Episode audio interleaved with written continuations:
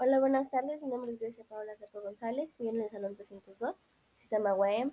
Hoy estamos a 13 de octubre de 2021 y pues bueno, vamos a empezar. Yo voy a exponer lo que es el Centro de Ceremonial ya que se me ha hecho muy interesante porque es un lugar muy turístico y bueno, está ubicado en el municipio de Temoya, aproximadamente a 37 kilómetros de la ciudad de Toluca. Y pues bueno, como ya había mencionado antes, es un lugar muy turístico y fue recreativo por Cienpola, la bufa denominado el Parque Tomí Mexica, que se establece por el decreto ejecutivo local en la fecha del 4 de enero de 1980. Bueno, este parque desde el punto de vista ecológico actúa como un verdadero muro, porque es una protección para la contaminación del medio ambiente.